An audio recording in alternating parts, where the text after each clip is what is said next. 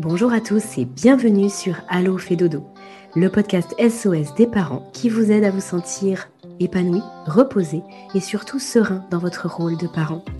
Parce que nous sommes convaincus que la famille est un tout, où chaque membre a sa place et où le mal-être de l'un impacte le bonheur commun, nous vous proposons ici une approche à 360 degrés de la famille.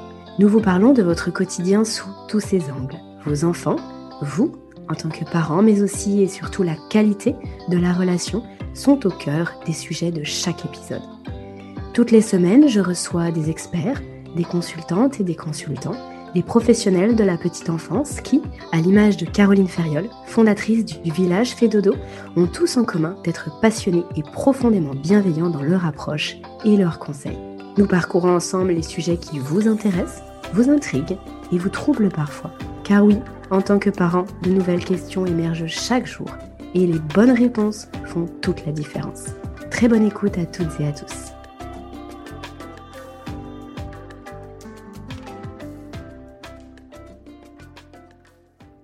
Bonjour Daphné, bienvenue sur Allo fait dodo. Bonjour. Je suis ravie de vous recevoir pour euh, parler de portage. Aujourd'hui, euh, le portage, c'est euh, votre cœur de métier.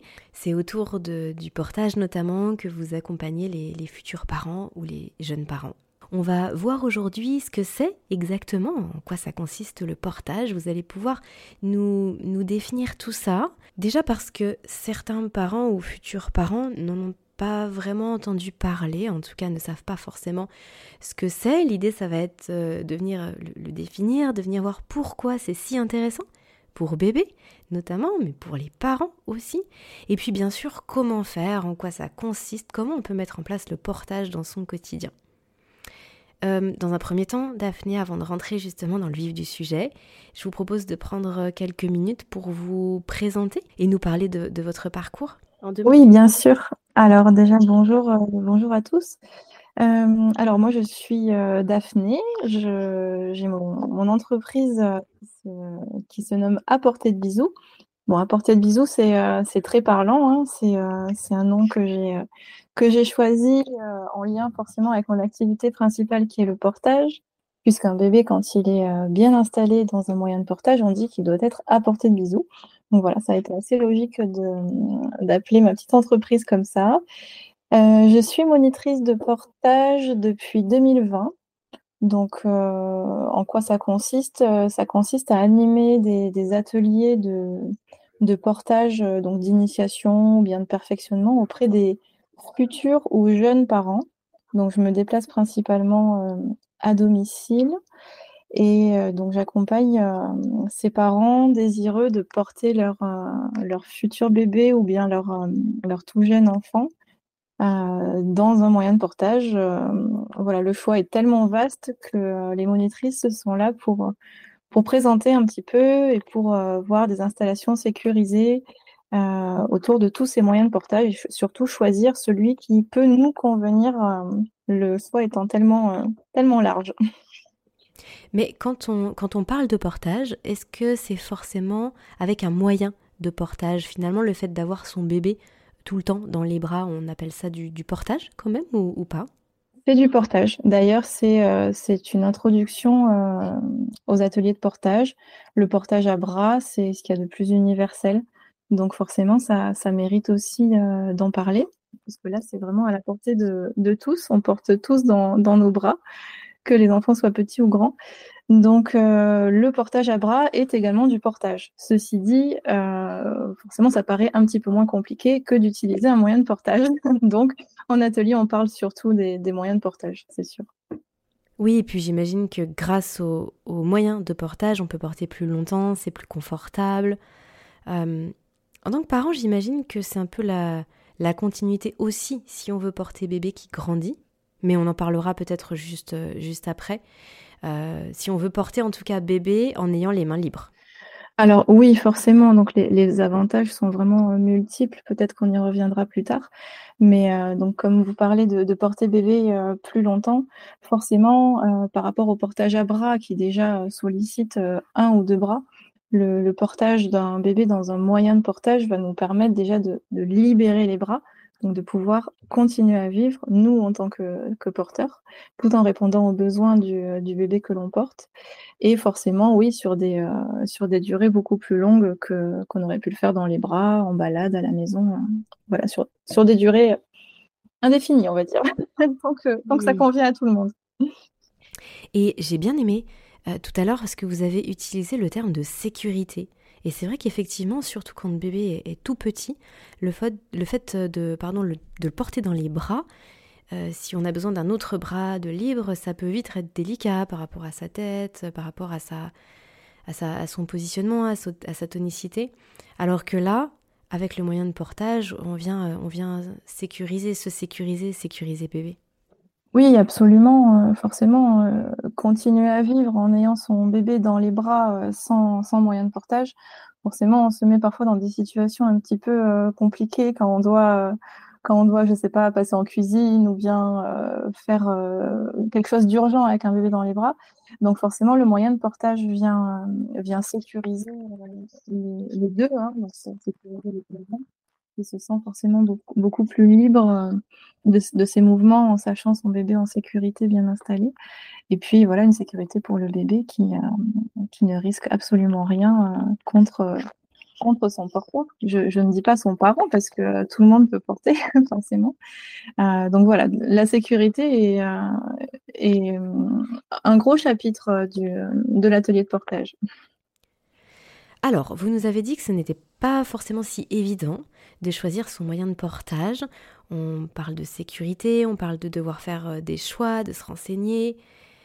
Euh, finalement, on pourrait se dire bon, je vais peut-être pas porter mon bébé. Finalement, il est très bien au sol, ou dans une poussette, ou dans un transat. Euh, quel est l'intérêt d'investir ce temps en fait sur et cette énergie pour ensuite avoir un portage qui peut être finalement prolongé? Quel est l'intérêt pour le porteur et pour euh, bébé.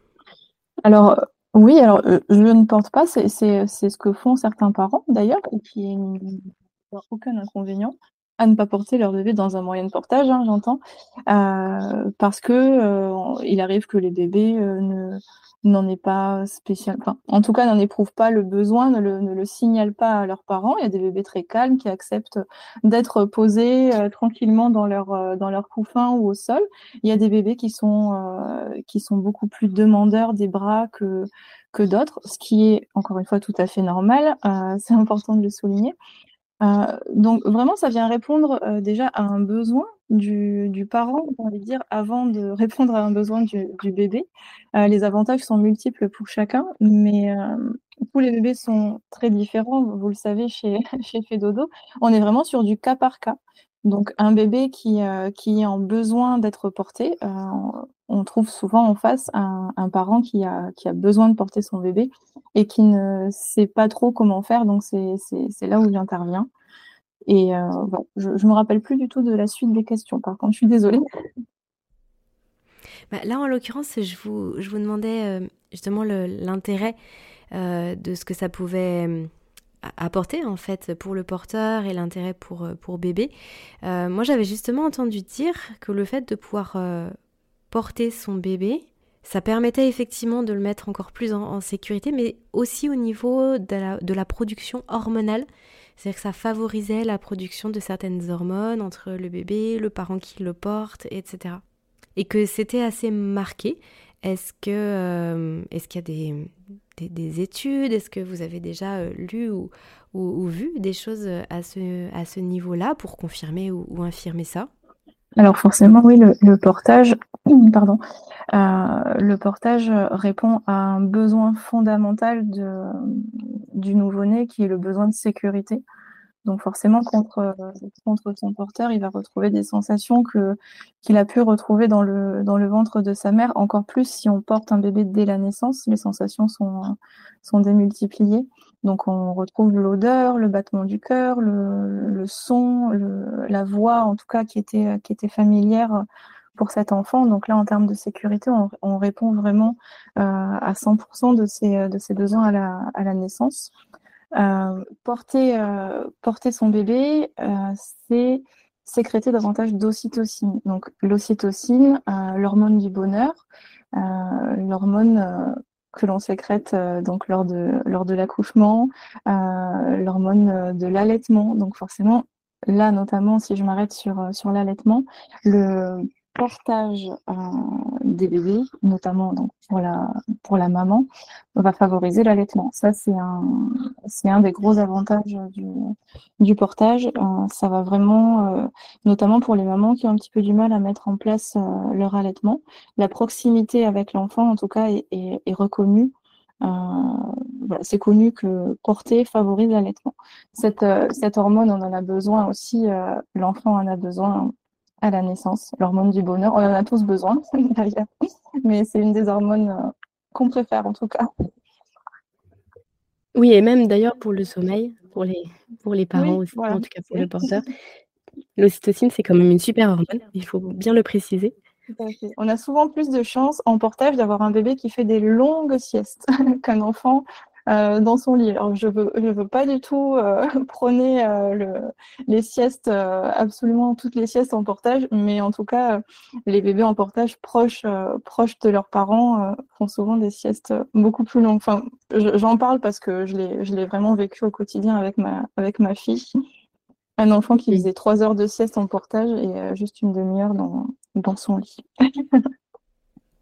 Oui, puis probablement qu'elle était habituée, justement, et qu'elle avait mis en place toutes ces petites euh, stratégies de sommeil euh, pour mieux dormir, euh, en tout cas en portage. Et est-ce qu'il y a des bébés, parce que vous évoquiez tout à l'heure, est-ce qu'il y a des bébés qui n'aiment pas le portage? Alors, j'ai beaucoup de parents qui, qui m'appellent en me disant j'ai besoin de vous parce que j'ai l'impression que mon bébé n'aime pas ça. Euh, alors, avant d'arriver à cette conclusion, on va déjà vérifier plusieurs choses. La première, ça va être euh, euh, vérifier l'installation. déjà voir si le bébé est installé correctement, en position physiologique, voilà, dans une position qui peut, vraiment favoriser son, confort et son besoin. Donc, déjà, premièrement, on, essaye, on essaye une installation pour voir comment, comment bébé réagit. Souvent, souvent, ça résout, euh, ça résout beaucoup de problèmes. Euh, ensuite, euh, imaginons que, ça ne fonctionne pas. On va, on va se pencher vers peut-être une installation qui, qui, favorise, enfin qui demande un petit peu trop au bébé de participer, c'est-à-dire l'installation qui est trop longue. dans ce cas, on va aménager, on va trouver un autre moyen de portage qui va pouvoir permettre une installation un petit peu plus facile et rapide il existe beaucoup de choses pour pouvoir trouver une solution. Euh, ensuite, si ça, si ça, ne fonctionne vraiment pas, euh, souvent, euh, ces personnes-là qui pensent que leur bébé n'aime pas être porté, ce sont des parents qui commencent à porter plus tard, par exemple vers 2-3 mois. Alors, ça paraît pas grand-chose, mais un, enfant qui n'est pas habitué à être porté dès la naissance, ben, il va falloir le réhabituer en fait à, être porté un petit peu plus tard. Donc ça va commencer par euh, installer des, courtes périodes de portage, euh, ne pas installer bébé pendant qu'il pleure pour qu'il puisse associer euh, cette installation à quelque chose de positif. voilà, il y a pas mal de petits conseils qu'on peut mettre autour de ça. Et puis ensuite, la dernière la dernière chose dont je voulais parler par rapport à ça, ça va être peut-être des bébés euh, qui souffrent euh, du ventre, qui ont des petits reflux ou bien des, RGO diagnostiqués. Donc, dans tous les cas, moi, je ne suis pas du tout euh, apte à donner des conseils de santé. En tout cas, je peux, orienter les parents vers, euh, vers des professionnels quand je vois que euh, un bébé ne supporte pas d'être en position ventrale face à son porteur. on sent des bébés qui parfois se tendent ou qui partent en arrière. C'est souvent parfois caractéristique des, des bébés qui ont des douleurs au ventre, qui ont des, qui ont des reflux. Et c'est vrai que dans ce cas-là, il va falloir changer la position, en tout cas trouver, euh, trouver des, modes de portage un petit peu différents. Et pour ces bébés-là, euh, quand on a un diagnostic, on peut euh, aménager l'installation, les mettre plutôt de profil, éviter le ventre à ventre. Voilà, c'est plein de plein de choses en tout cas où on peut réfléchir avant de tirer une conclusion. mon bébé n'aime pas ça. Après, on a aussi des bébés c'est plus rare, mais on a des enfants qui, euh, qui ont juste envie d'être tranquilles et qui sont, qui sont bien couchés dans leur, euh, dans leur berceau ou au sol. Et, et en fait, c'est OK. Est-ce que vous pouvez peut-être dans les, dans les grandes lignes nous, nous présenter finalement les, les, les, les, grandes familles de, les grands types de portage pour qu'on puisse euh, se représenter un petit peu ce qu'on peut, euh, vers quoi on peut se diriger lorsqu'on veut porter bébé? Oui, bien sûr. Alors, euh, voilà, c'est très très large, mais là on va, on va peut-être rester sur, comme vous dites, les grandes familles. On va commencer par ce que tout le monde connaît, donc c'est les écharpes de portage. Dans les écharpes de portage, on retrouve les écharpes qui sont tissées, donc les écharpes qui sont bien rigides, et les écharpes extensibles. Donc les, deux sont utilisables dès la naissance, sans aucun problème. Euh, ça ne force pas sur l'écart des de bébé. Euh, et voilà, chacune ont leurs petits avantages et leurs petits inconvénients. L'écharpe extensible sera utilisable surtout sur la partie nouveau-né. Ensuite, il faudra réinvestir si, euh, si on souhaite continuer à porter. L'écharpe tissée, elle, un petit peu plus rigide, mais utilisable du début à la fin du portage. C'est souvent une question de confort et de, et de budget. Ensuite, on retrouve donc le sling. C'est ce fameux moyen de portage qui est euh, asymétrique avec un anneau. Donc, on est vraiment sur un moyen de portage qui est plutôt d'appoint, que je recommande pas pour les balades, mais plutôt pour euh, son côté très rapide et pratique euh, à installer. Donc on l'utilisera pour faire des courts trajets, pour des sessions courtes à la maison, pour apaiser son bébé, etc. Si on sait qu'on va pas porter voilà, plus d'une demi-heure avec, c'est un super outil au quotidien. Alors du coup, quelle est la différence entre l'écharpe que vous avez citée juste avant et, et le sling? Alors, l'écharpe va permettre un mode de portage bien symétrique sur les deux épaules. Donc mmh. vraiment, l'écharpe pour partir en balade, c'est top. On sera bien confortable, on ne souffrira pas. Par rapport au sling, qui lui est un moyen de portage asymétrique, donc il n'y a qu'une seule épaule qui va, qui va porter. Donc forcément, le, poids ne sera réparti que d'un côté. Et sur une balade, voilà, je ne promets pas d'être hyper confortable tout, tout, le long. Mmh, par rapport au porteur, en fait. Plutôt par rapport au porteur que par rapport au, au fait que que par rapport à bébé. En fait, ça dépend si on l'utilise bien ou pas. C'est plus inconfortable parce que c'est asymétrique. Absolument. Donc là, vraiment, le, bébé est installé. Pour lui, le confort est le, même dans les, trois moyens de portage que je viens de citer, si l'installation, bien sûr, est, correcte. Euh, et ensuite, là, on est vraiment sur un, confort euh, au niveau du porteur qui va changer. D'accord, ok. Donc l'écharpe ou le sling, euh, ok. Oui. Et ensuite, on se dirige vers des moyens de portage qui ressemblent un petit peu plus à des porte-bébés. Entre l'écharpe et le porte-bébé, on a ce qu'on appelle le Meitai. Donc le Meitai, c'est selon les modèles, on a soit un clip à la ceinture ou bien un nouage à la ceinture. Et ensuite, on a euh, deux pans à nouer dans le dos. Donc là, on vient positionner son bébé comme dans un porte-bébé avec un tablier qui remonte jusqu'à sa nuque. Et ensuite, on a deux pans à croiser dans le dos qui, font, qui sont vraiment similaires au, pan d'une écharpe. C'est pour ça que le confort est, très similaire. Euh, la rapidité d'installation, pour le coup, est... Euh, il n'y a, pas photo entre une écharpe et un, et un euh, les, parents adorent généralement parce qu'ils retrouvent vraiment la sensation de l'écharpe avec une, rapidité d'installation d'un n'importe bébé. Euh, généralement, voilà, c'est un des produits qui fonctionne euh, plutôt pas mal en, atelier. Et ensuite, on se dirige vers euh, le, porte-bébé préformé qu'on appelle, qui est pour le coup un clip à la ceinture et puis deux bretelles à clipper dans le dos. Et encore une fois, je pourrais vraiment m'étendre sur le fait que on a des, des porte-bébés qui sont utilisables dès la naissance parce que le, monde du portage a tellement évolué, les marques se sont, euh, vraiment adaptées et proposent aujourd'hui des, moyens de portage, des porte-bébés en tout cas préformés, qui sont utilisables très très tôt et euh, d'autres jusqu'à très très tard. Mais euh, voilà un petit peu les, les grandes familles qui, qui, existent. C'est celles qu'on voit généralement en atelier. Ensuite, on a, on a des, accessoires euh, comme l'aide au portage à bras, etc., qu'on peut voir aussi sur des ateliers un petit peu plus spécifiques de, perfectionnement. Alors, quand on parle de porte-bébé, du coup, c'est le préformé C'est ça, c'est la même chose? Ou alors est-ce qu'il y a euh, le porte-bébé tout court ou le préformé ou, ou non? Non, alors le porte-bébé, c'est un porte-bébé préformé. C'est comme Ah. si on, on supprimait le mot porte-bébé parce que finalement une écharpe c'est aussi un porte-bébé, donc ça peut parfois euh, être ambigu. Mais donc, euh, si vous on peut, on peut parler de, de préformé. C'est tout simplement euh, un, oui, un porte-bébé comme on a l'habitude de, de les voir, encore que euh, il y a tellement de modèles et de marques euh, différentes qu'il faut faire aussi attention un petit peu à ce qu'on à ce qu'on à ce qu'on achète. Du coup, vous faites un super pont euh, par rapport à ma, ma, prochaine question.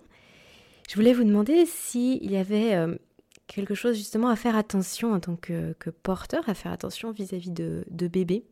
Moi, j'ai souvenir quand j'ai découvert le portage pour mon premier petit garçon, on m'avait dit de faire très attention par rapport à son bassin, euh, aux hanches, ça dépendait aussi de, l'âge. Et puis faire attention euh, par rapport à, sa tête. Est-ce que est-ce qu'on met quelque chose derrière sa, sa nuque en fait? Est-ce qu'on roule quelque chose derrière sa nuque? Est-ce qu'on peut faire sortir euh, un bras? Enfin, En gros, est-ce que vous pouvez nous en dire un petit peu plus par rapport à ça? Donc, euh, concernant la, sécurité et ce que doit offrir un moyen de portage, euh, avant, d'acheter, en tout cas, on a quelques pistes euh, à pouvoir explorer. La première, c'est que euh, ce n'est pas le moyen de portage qui fait que votre bébé est installé dans une position physiologique. On peut très bien utiliser une écharpe de portage, entre guillemets, mal installer son, bébé dedans, en tout cas ne pas savoir, euh, et on aura un bébé qui n'est pas en position physiologique, avec des, des, règles de sécurité qui ne seront pas respectées, etc. C'est pour ça que c'est toujours bien important de, rencontrer, mais pourquoi pas une monitrice de portage, ou bien si, euh, on n'a pas le budget, de, se renseigner vraiment sur euh, les règles de sécurité en portage, parce que c'est vraiment assez important. Mais euh, si, je dois résumer ce que doit proposer un porte-bébé pour être euh, sécuritaire et en tout cas pour respecter la physiologie de l'enfant, euh, ça va être déjà respecter euh, la base, c'est la position physiologique de l'enfant. Donc la position physiologique, c'est une position qui est à la verticale, euh, en position accroupie, donc avec le tissu qui va passer au creux des genoux, euh, qui va permettre ensuite donc, un, bel enroulement du dos et la tête de bébé qui viendra se poser tout naturellement contre nous, avec les deux petites mains près du visage. On retrouve là vraiment cette position fétale que le bébé avait dans le, ventre de sa mère. On ne force pas sur l'écart des hanches du bébé qui, qui vient de naître. Donc, on a un bébé qui est très enroulé, qui est souvent euh, accroupi naturellement avec les genoux bien remontés. Donc, le moyen de portage, vraiment, euh, que ce soit une écharpe, un porte-bébé, un sling, peu importe, euh, ne devra pas forcer sur l'écart l'écart des hanches du, du, bébé. Si on doit lui ouvrir les jambes, c'est que déjà, ça ne convient pas. Donc, euh, ça, c'est la position physiologique que doit proposer le, le porte-bébé. Ok, c'est quand il est, c'est quand vraiment bébé est tout petit que qu'on monte jusqu'au cou. Alors, euh, cette position physiologique, oui. c'est la position que l'on utilise, peu importe l'âge de l'enfant. Un enfant de, qui vient de naître, un enfant de 2 ans, 3 ans, sera installé, dans la même position. La seule différence, ça va être que euh, le nouveau-né donc n'est pas tonique et pas musclé encore, donc il va euh, s'arrondir et poser sa tête contre le porteur. Euh, petit à petit, au fil des mois, il va redresser son dos, il va tenir sa tête tout seul. Euh, c'est vraiment la, seule chose qui va, qui va changer entre une installation euh, nouveau-né et une installation euh, avec un, bambin, par exemple, où le bambin pourra sortir ses bras s'il a, a envie. Au niveau des jambes, vous disiez que du coup, il ne fallait pas forcer l'écartement des jambes, mais effectivement, l'enfant va, va grandir. Du coup, comme vous l'avez cité plus tôt, sur le côté, mais du coup, de façon assez naturelle, quand on le met sur le côté, euh, les, jambes sont plus euh, écartées. Oui, en fait, si vous voulez, c'est le. Donc, j'allais en arriver aussi à ce que doit proposer un moyen de portage pour pouvoir évoluer avec l'enfant au fil du portage. C'est-à-dire que le repère, ça va toujours être le creux des genoux. Un bébé, un nouveau-né, donc aura les jambes bien regroupées avec le tissu toujours au creux des genoux. L'enfant qui grandit va forcément avoir un écart des hanches qui, qui s'agrandit petit à petit.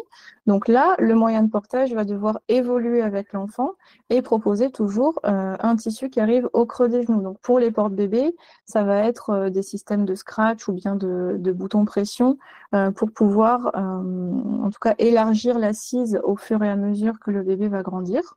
Pareil avec le tissu qui devrait arriver toujours au niveau du, du ras de la nuque. Donc euh, ça, c'est ce qui fait qu'un un, porte-bébé préformé, en tout cas, ou euh, un, porte-bébé est évolutif et grandit avec l'enfant, parce que, comme vous venez de le dire, euh, plus l'enfant grandit, plus on peut adapter les, positions de portage. Euh, on peut porter un nouveau-né en ventral. On peut aussi le porter un petit peu sur le côté avec un sling, par exemple, toujours avec les jambes bien regroupées. Euh, quand il sera plus grand, il pourra, s'il le veut, mettre une jambe de chaque côté il n'y aura aucun souci, mais ça ne change pas que euh, la position restera physiologique, qu'il euh, vienne de naître ou qu'il ait 3 ans ou 4 ans. Donc il faut vraiment se fier à, l'âge de l'enfant et quand lui peut naturellement euh, positionner ses jambes autrement, c'est ça? Après, c'est vrai que ce terme physiologique, on l'entend beaucoup. C'est pas toujours évident de se rendre compte ce que ça veut dire. Peut-être que vous souhaitez le, préciser. physiologique, c'est parce que ça correspond à ce que le corps peut faire naturellement, c'est bien ça? Alors, en termes de portage, quand on parle de, physiologie de l'enfant, c'est le respect de sa, morphologie et de, son corps, en fait, tout simplement, à la naissance. Euh, la physiologie du nouveau-né, c'est d'être euh, le dos bien arrondi, les genoux euh, regroupés et bien accroupis. Donc là, c'est ce qu'on appelle la position physiologique. Donc c'est vrai qu'on n'a peut-être pas la même définition de la physiologie. C'est pour ça que c'est important de le, de le préciser. En portage, pour nous, c'est ça la position physiologique en tout cas. Ok, alors là, vous avez évoqué la position de bébé, qu'il est devant sur, euh, sur le ventre de sa maman, plaqué contre, contre son parent en tout cas. Ou ça peut être sinon sur le côté, on, vient d'en parler, mais est-ce qu'il y a un intérêt à le porter plutôt dans le dos aussi? Parce qu'on en voit des parents qui portent les bébés dans le dos. Est-ce que ça a les mêmes avantages? Est-ce que c'est aussi sécurisant pour bébé? Alors oui, donc le portage dos, on, peut, on peut en parler parce que c'est euh, vraiment un atelier à part, part entière. Le, en soi, on peut porter un bébé dans le dos dès la naissance. Donc ça, en écharpe, euh, on, peut le faire. Euh, maintenant, la, question à se poser quand on veut faire du portage d'eau, c'est déjà est-ce qu'on en a envie et est-ce qu'on est prêt? Parce que ou alors est-ce qu'on n'a pas envie parce qu'on a peur ou bien on n'a pas envie juste parce qu'on a envie d'avoir son, bébé contre soi, on préfère euh, l'avoir devant. Donc dans la plupart, enfin si je dois faire une généralité, on porte les bébés dans le dos. Euh, allez, quand le bébé déjà tient bien sa tête et quand on a un, tonus euh, euh, assez important pour que bébé tienne bien son dos, soit assez musclé pour tenir dans le dos, sans voilà, qu'on ait peur d'avoir la tête qui, qui. Souvent, c'est ce qui fait le plus peur aux parents. Porter dans le dos, ça, a vraiment de beaux avantages. Euh, déjà, un bébé qui grandit devant, il prend de plus en plus de place. Donc nous, on voit de moins en moins nos pieds. Donc porter bébé dans le dos, déjà pour nous, ça va peut-être être sécurisant lors d'une euh, d'une balade. On va voir où est-ce qu'on peut poser les pieds en sécurité. Euh, porter bébé dans le dos, ça va nous permettre aussi de, de nous libérer le devant pour pouvoir faire par exemple des tâches à la maison qui qu'on ne pourrait pas faire avec un bébé devant qui commence à prendre de plus en plus de place. J'ai pas mal de mamans qui, euh, me disent Oh là là, je l'ai mis dans le dos, j'ai pu étendre mon linge tranquille.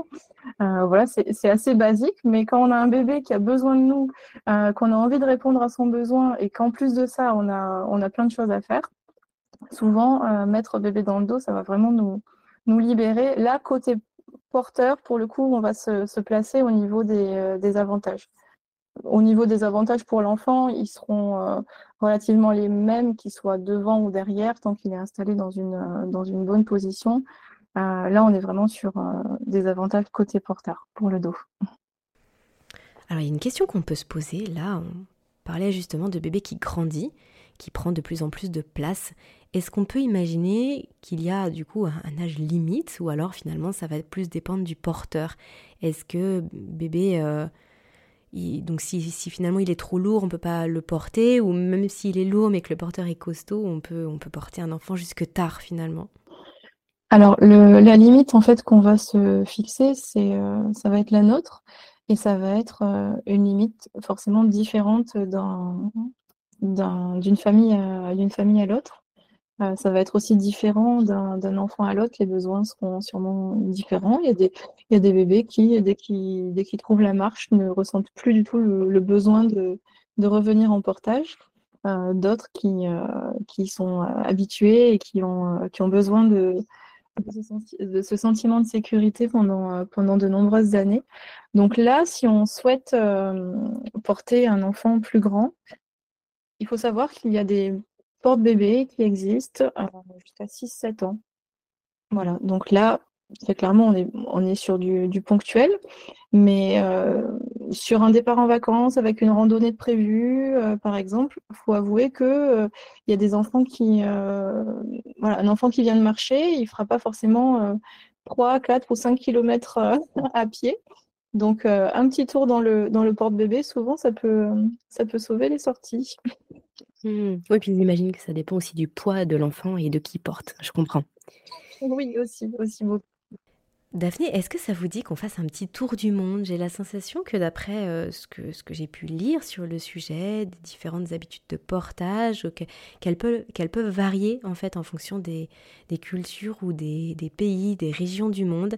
Est-ce que vous avez envie de nous en dire quelques mots? Oui, alors c'est vrai que le, le portage en, en France, euh, c'est quelque chose qui revient un petit peu. J'aime pas trop le terme de à la mode, mais euh, en tout cas, on a eu une, une période assez, assez longue où euh, la poussette était, était mise à l'honneur. On revient depuis, depuis quelques années au, au, portage, même si ça a quand même toujours, toujours existé. Et bah, il faut savoir que dans, que dans le monde, euh, dans certaines cultures, bah, le portage a toujours existé. Euh, les outils euh, pour porter bébé sont, sont très différents. Euh, l'entourage aussi, les personnes qui portent les enfants aussi peuvent être euh, très différents. Nous en France, on est très euh, parents en fait hein, pour porter, mais dans, dans certains pays, c'est tout un village qui élève un enfant. Donc on retrouve les tantes, les amis, la famille qui portent les enfants des unes et des autres sans, sans aucun problème. C'est très culturel. Après, on a euh, forcément différents moyens de portage qu'on retrouve un petit peu moins en France, qui existent, euh, dans d'autres pays. En France, par exemple, on a le, le Meitai, dont je vous parlais tout à l'heure, qui est un moyen de portage euh, asiatique. On l'a un petit peu adapté, un petit peu modifié, notamment avec un clip à la ceinture, mais les moyens de portage traditionnels, les Meitai, viennent, viennent d'Asie. Donc voilà, on pioche un petit peu par-ci, par-là. Euh, récemment aussi, on a eu le retour en France du, euh, du pagne, le pagne de portage avec certaines marques également qui l'ont adapté pour le rendre un petit peu plus accessible et simple d'utilisation pour nous. Mais le pagne donc qu'on retrouve euh, dans, certains pays d'Afrique, notamment avec des, femmes qui portent des bébés pour le coup dès la naissance dans le dos. Euh, en France, euh, certaines personnes ne sont pas encore prêtes euh, pour ce genre de pratique, mais ça dépend de tellement de choses, de, l'activité, de, du besoin qu'on a de, porter, des congés, etc. C'est, un sujet qui, qui peut être très, très, très, très vaste. Mmh, j'entends. juste par curiosité, c'est quoi le pagne? Alors le pagne, c'est un tissu en wax généralement euh, qu'on retrouve en Afrique. Et en fait, c'est un tissu euh, dans lequel elle porte bébé dans le dos avec un, avec un nouage assez simple. elles ont l'habitude et pour nous, ça peut paraître un petit peu plus compliqué et, impressionnant. Mais voilà, en France, ça a été adapté. C'est vrai que c'est difficile d'en parler sans, sans donner d'image. Mais voilà, il a été adapté en France, ça s'appelle le Mbotu. Euh, pour avoir des lanières justement à nouer un petit peu plus, facilement avec la sensation du portage en pagne, qui est encore une sensation très différente quand nous on a l'habitude de porter nos bébés très haut dans le, dans le dos. Le portage en pagne se fait euh, très bas dans le dos. Donc la, sensation euh, quand on débute avec ça peut être vraiment étrange. D'accord, ouais, c'est très intéressant. Merci beaucoup Daphné on va tout doucement à la fin de cet épisode, mais je voulais euh, bien sûr vous laisser le, mot de la fin. Est-ce que vous souhaitez euh, partager quelque chose euh, Peut-être encore un, dernier conseil ou un dernier élément que vous aviez envie de, donner à nos auditrices et auditeurs aujourd'hui? Alors oui, bon, il y aurait tellement de choses. On a déjà balayé énormément de, de sujets liés au portage.